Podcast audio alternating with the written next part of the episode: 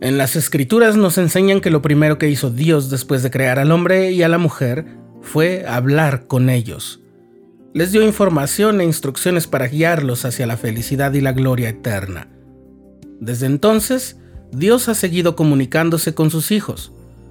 Discípulos de todas las generaciones han preservado, atesorado y estudiado su palabra, que es venerada por quienes procuran conocer la voluntad de Dios porque saben que no hará nada Jehová el Señor sin que revele su secreto a sus siervos, los profetas. Este es un mensaje glorioso y esperanzador de la restauración. Dios no guarda silencio. Estás escuchando el programa diario, presentado por el canal de los santos de la Iglesia de Jesucristo de los Santos de los Últimos Días.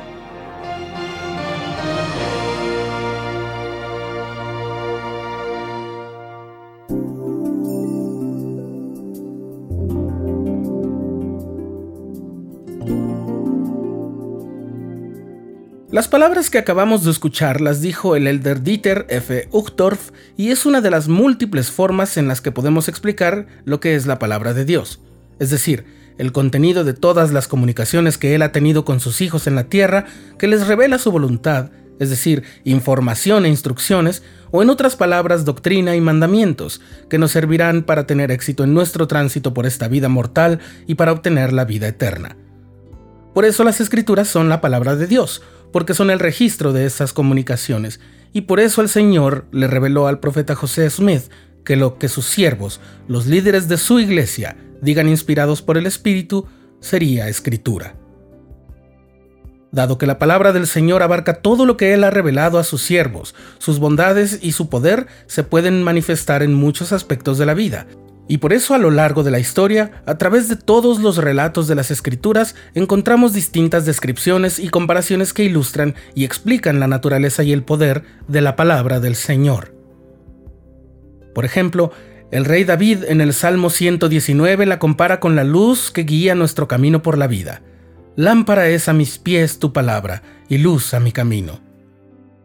El profeta Isaías elabora una figura que en la literatura se conoce como símil, es decir, una analogía muy completa y explicada que dice en el capítulo 55, Como desciende de los cielos la lluvia y la nieve, y no vuelve allá, sino que riega la tierra y la hace germinar y producir, y da semilla al que siembra y pan al que come, así será mi palabra que sale de mi boca, no volverá a mí vacía, sino que hará lo que yo quiero, y será prosperada en aquello para lo cual la envié.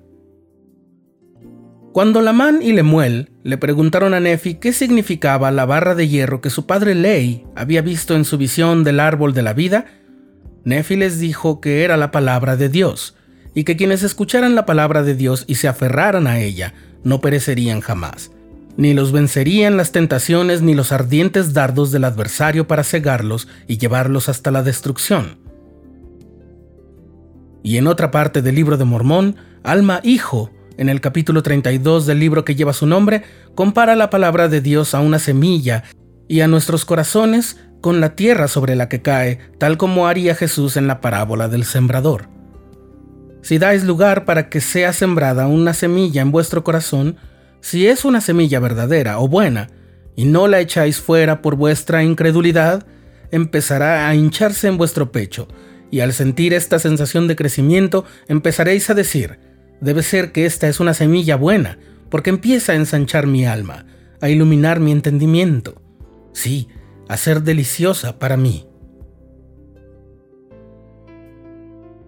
En el Evangelio de Mateo, cuando se da el relato de la ocasión en que Satanás tentó a Jesús, una de esas artimañas consistió en sugerirle que convirtiera con su poder las piedras en pan para mitigar su hambre, que tras 40 días de ayuno debió ser muy difícil de sobrellevar. Pero Jesús respondió, Escrito está, no solo de pan vivirá el hombre, sino de toda palabra que sale de la boca de Dios.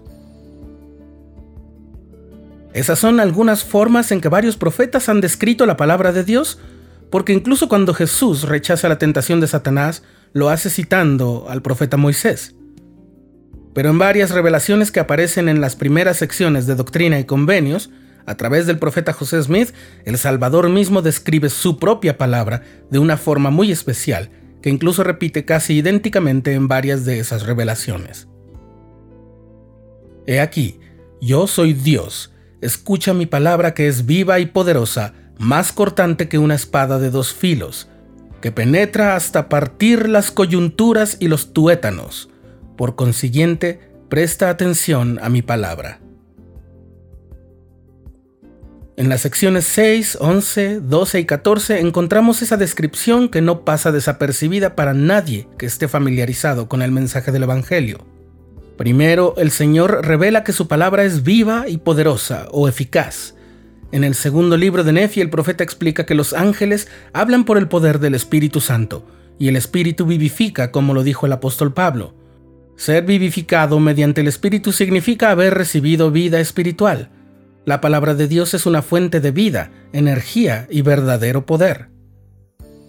Luego viene la analogía más impresionante. La palabra del Señor es más cortante que una espada de dos filos. Una espada de por sí es un arma que tiene un poder para romper, cercenar y destruir. Si es de dos filos, no importará la dirección en la que sea blandida, tendrá el mismo poder. La palabra del Señor tiene poder para penetrar el alma y entrar hasta lo más profundo. Puede destruir el error, la falsedad y la maldad. También por ello el apóstol Pablo habló de la espada de la verdad cuando le dijo a los efesios que se ciñeran toda la armadura de Dios, porque la verdad llega en la palabra del Señor, palabra que es viva y poderosa.